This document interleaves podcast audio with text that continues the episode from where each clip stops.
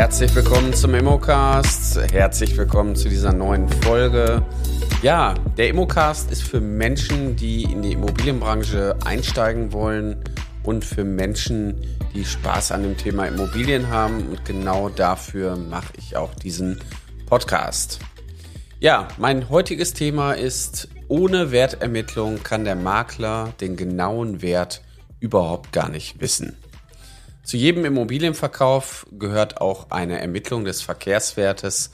Und ich bin immer wieder ja wirklich verwundert, wie manche Maklerkollegen, die mit mir irgendwo im Wettbewerb stehen, ähm, schon im ersten Termin dem Kunden irgendeinen Preis zurufen können. Und das will ich heute einfach mal zum Thema machen, weil ich glaube, dass das wichtig ist, dass wir da mal drüber sprechen, warum ein Makler auch eine ordentliche Wertermittlung machen sollte, Schrägstrich muss.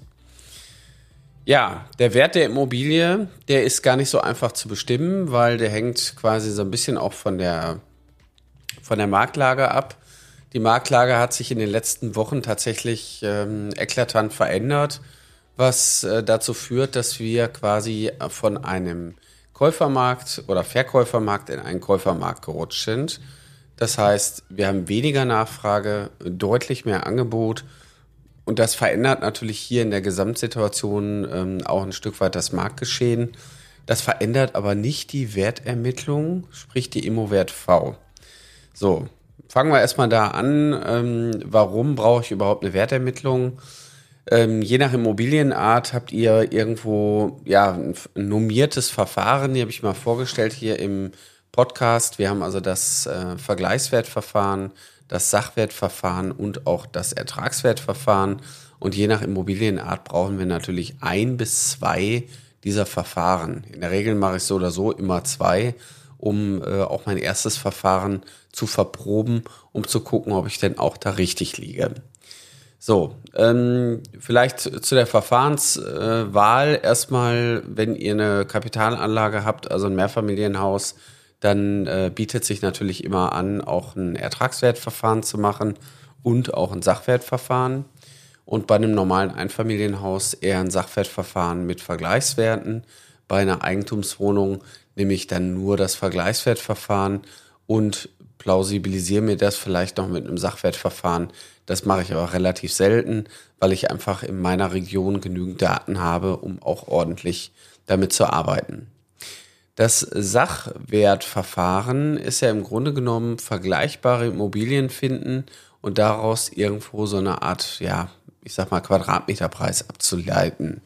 Und ich glaube auch, dass dieser Quadratmeterpreis so ein bisschen die Verführung für viele Kollegen und Kolleginnen da draußen offen macht, dem Kunden schon beim ersten Termin auch einen Preis zuzurufen, zu sagen, na ja, ich sehe Ihre Immobilie irgendwo bei 550.000 ähm, da sehe ich die.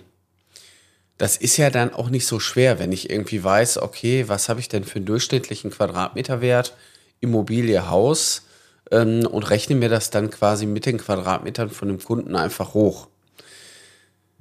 Die Frage, die ich mir nur stelle, ist das wirklich professionell? Und das kann ich ganz klar mit Nein beantworten.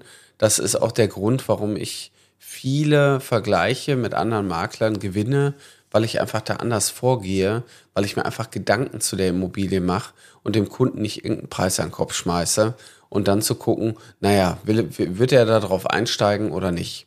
Am Ende des Tages muss ich ja als Makler oder auch als Maklerin in der Lage sein, die Immobilie tatsächlich zu verkaufen. Und ich würde sagen, jede Immobilie hat unterschiedliche Stärken, unterschiedliche Einwände und unterschiedliche Marktgegebenheiten, wo man sich tatsächlich auch nochmal hinsetzen muss und gucken muss, passt das? Werde ich die verkauft kriegen? Wenn ja, wie gut kriege ich die verkauft? Wenn es schwierig wird, wo werden Einwände sein? So, das sind alles Punkte, wo ich mir natürlich in der Wertermittlung schon Gedanken zu mache und den Kunden natürlich ganz anders abholen kann, wenn ich dann in der zweiten Präsentationsphase bin. Grundsätzlich habe ich ja mal gesagt, es macht immer Sinn, eine Zwei-Termin-Strategie zu fahren. Also hier auch ähm, dem Kunden gegenüber einfach zu zeigen, ich habe mir Gedanken gemacht zu deiner Immobilie. Ja, was wäre letztendlich hier zu beachten, gerade bei dem Thema Wertermittlung? Das ist ein Thema, was ich tagtäglich durchlebe. Ich gucke mir so im Schnitt im Jahr ungefähr 500 Immobilien an. Das heißt, ich habe für mich ein System entwickelt, wie ich quasi mir nicht alles merken muss, aber am Ende des Tages trotzdem gut abliefern kann. Das heißt, ich habe mir ein System entwickelt, wie ich äh, die Gespräche aufbaue, ich habe mir ein Mindset entwickelt, dass ich mich auf jeden Wertermittlungstermin wirklich freue und da wirklich auch gerne hingehe, um die Menschen kennenzulernen. Und es sind immer wieder interessante Stories, die auch kommen und auch einfach interessante Menschen. Und da kann ich natürlich ein Stück weit ähm, auch mit meinem System Vertrauen aufbauen, weil ohne Vertrauen werde ich niemals den Auftrag bekommen. So, und die Menschen, die mich äh, dann dazu holen und sagen, Herr Frick, kommen Sie mal vorbei, wir wollen den Wert unserer Immobilie wissen. Ja, die wollen im Grunde genommen nur eine Zahl wissen, mehr nicht. Sagen Sie mal, was ist die Immobilie wert? Was die dann mit der Zahl machen, da steht ja noch auf einem ganz anderen Blatt Papier. Wollen die vielleicht privat verkaufen? Haben die vielleicht schon einen Nachbarn, der es kaufen will und ihr kommt jetzt noch als letzte Instanz dazu, um nochmal den Preis zu eruieren, damit die auch ein gutes Gefühl haben, dass sie nicht zum falschen Preis verkaufen. Das steht ja alles noch gar nicht fest. Und deswegen ist es auch wichtig, so die Motivlage auch erstmal zu ergründen, um zu gucken, wo steht der Kunde, was ist dem gerade wichtig, was für einen Kunden habe ich eigentlich gerade vor mir. Habe ich so einen blauen Typen, der Schritt für Schritt Anleitungen braucht? Habe ich so einen roten, dominanten Typ, der den Erfolg sehen möchte? Oder habe ich einen, ja, so einen grünen Typ, der sich gut fühlen möchte? Oder einfach einen gelben Typ, der was erleben möchte? Das sind natürlich alles Dinge, die man so intuitiv über die Zeit irgendwann auch mitbekommt, wo man sich auch darauf einstellen kann, was diesen ganzen Einkaufsprozess natürlich deutlich leichter macht, wenn ich verstehe, wen habe ich denn eigentlich heute vor mir sitzen, dann kann ich den auch richtig ansprechen. So, jetzt äh, zum Thema Wertermittlung zurückzukommen. Ihr wollt als Makler oder Maklerin durchstarten oder seid vielleicht auch schon in dem, in dem Business unterwegs, dann ist es unumgänglich, dem Kunden nicht sofort das zu geben, was er haben möchte. Er wird euch vielleicht mehrfach fragen, Herr Frick, jetzt sagen Sie doch mal, ach, ich will nur eine grobe Preiseinschätzung. Liege ich da irgendwie richtig oder was, was schlagen Sie denn vor? Dann sage ich, lieber Eigentümer, das tut mir leid, aber ich kann Ihnen heute hier den Preis nicht nennen, weil auch ich weiß ihn noch gar nicht. Ich muss mich dafür erstmal hinsetzen. So, und gerade bei Einfamilienhäusern und Mehrfamilienhäusern ist es unmöglich, den Preis aus der Hüfte zu schießen. Unmöglich. Jede Immobilie ist anders. Ich habe auch nicht vorher alle Bodenrichtwerte recherchiert, obwohl ich die, sag mal, im Groben natürlich aus der Stadt kenne.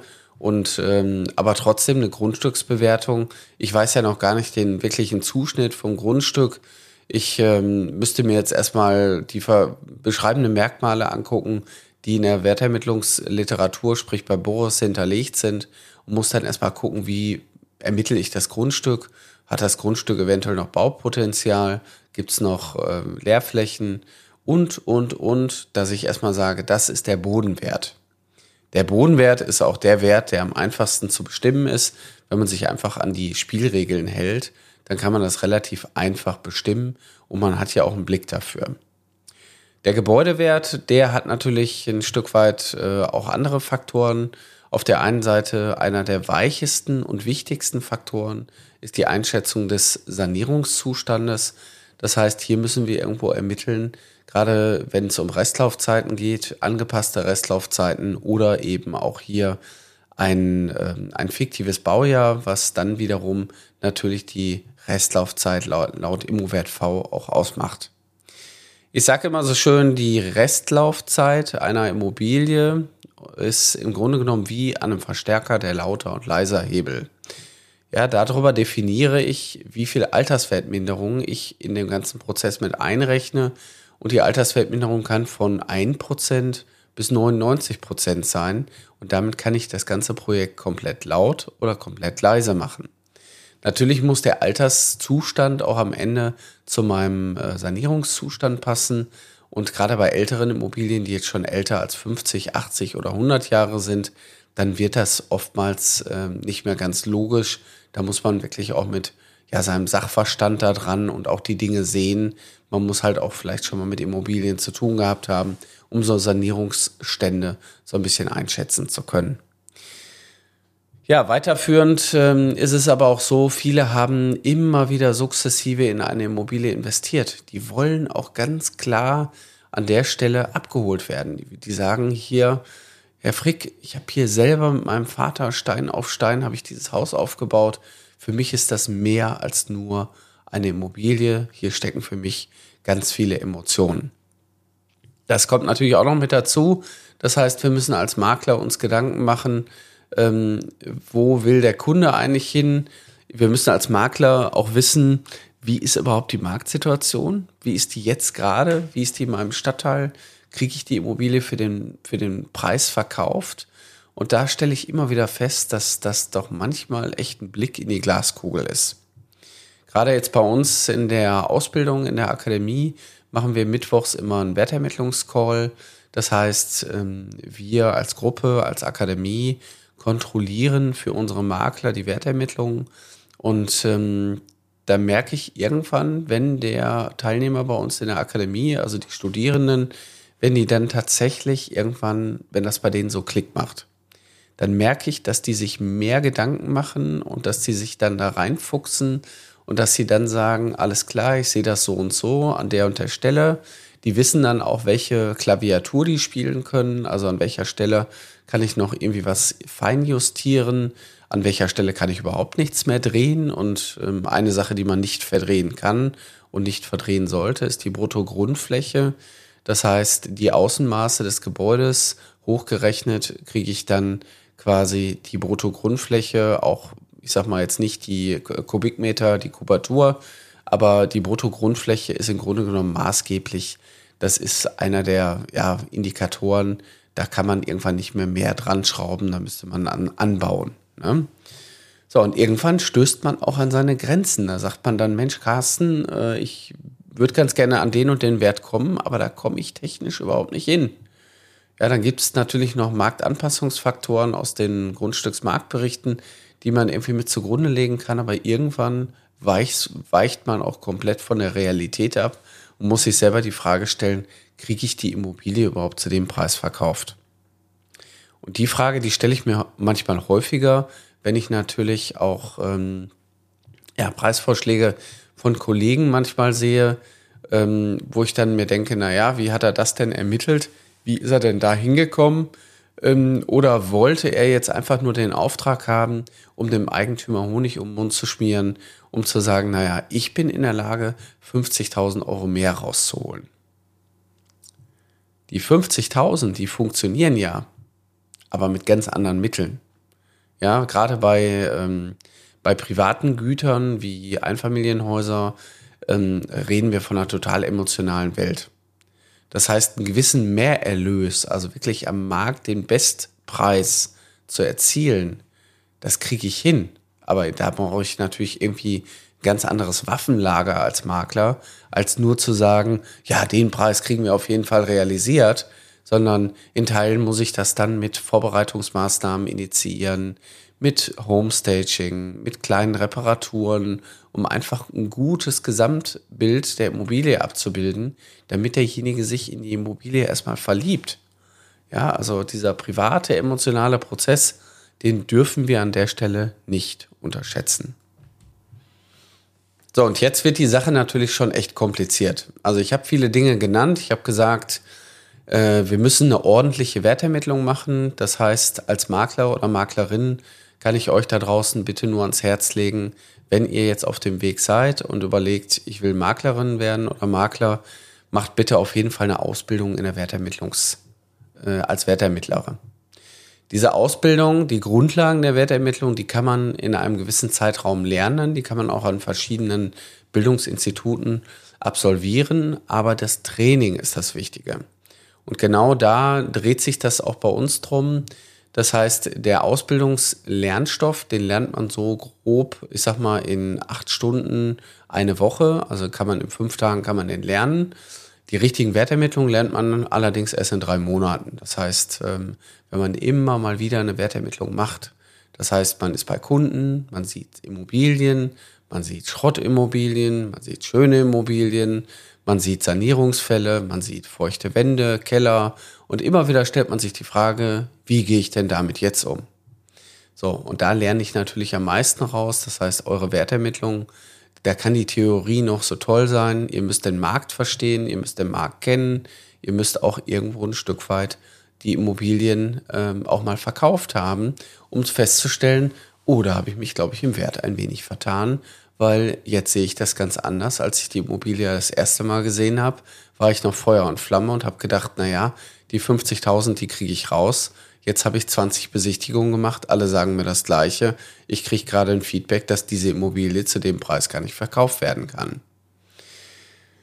Ich kann natürlich als Makler den Preis ändern und es gibt sicherlich auch so, ich sag mal, einen Systemanbieter, der mir gerade so in den Kopf kommt, der das als Geschäftspolitik gemacht hat, dem Kunden erstmal einen hohen Preis zu nennen und später dann zu sagen, naja, wir müssen dann doch nochmal runtergehen. Das ist allerdings nicht meine Geschäftspolitik. Ich bin immer so der Freund, ehrlich wert am längsten und versuche den Kunden schon von vornherein die Realität vor Augen zu halten. Werde aber immer sagen, der Markt spielt gerade in ihre Karten und an der und der Stelle könnten wir den und den Preis auch realisieren, wenn wir das gut vorbereiten. So, diese gute Vorbereitung, die sollte natürlich auch ein Stück weit bei euch zum Tragen kommen. Ja, ihr solltet als Makler oder Maklerin gut vorbereitet sein. Ihr solltet euch ähm, darauf vorbereiten, dass ihr bald in den Markt eintretet oder letztendlich, ähm, dass ihr gut in der Wertermittlung seid. Weil wenn ihr das könnt, das ist die halbe Miete. Das Ding ist im Sack. Ja, so einfach geht's. Und äh, ihr gewinnt jeden zweiten Pitch gegen eure Kollegen und könnt euch durchsetzen. Wenn ihr wissen wollt, wie die ganzen Tricks funktionieren, wie ihr das umsetzt, wie ihr das trainiert, kommt doch bei uns in die Ausbildung. Kommt bei uns in die Mein Makler Akademie. Genau dafür stehe ich letztendlich mit meinem Namen. Wir bilden erfolgreiche Makler aus. Vom Quereinsteiger zum Top-Makler ist unser Motto. Und dementsprechend ist es eigentlich recht einfach. Es ist eine Entscheidung. Du gehst auf www.mein-makler.com slash Ausbildung oder oben rechts auf den Karrierebutton, füllst dann das Kontaktformular aus oder rufst einfach bei uns an und wir machen mit dir einen Termin. Wir machen ein Strategiegespräch, wir reden mal drüber, wo du gerade jetzt stehst. Vielleicht bist du ja schon losgelegt und willst einfach dich nochmal verbessern. Oder du sagst, ich würde es ja gerne machen, ich traue mich aber nicht. Dann bist du auch bei uns genau richtig, weil darauf bereiten wir dich vor.